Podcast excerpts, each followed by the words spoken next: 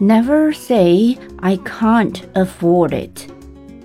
Rich dad forbade his son and me to say the words I can't.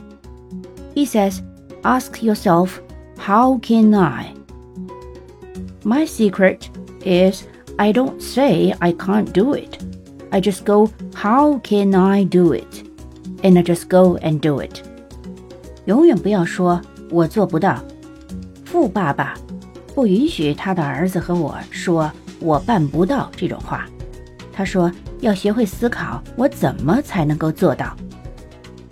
我的秘密就是在于，我从来不会说自己做不到，我只会想办法怎样才能成功，然后马上开始行动。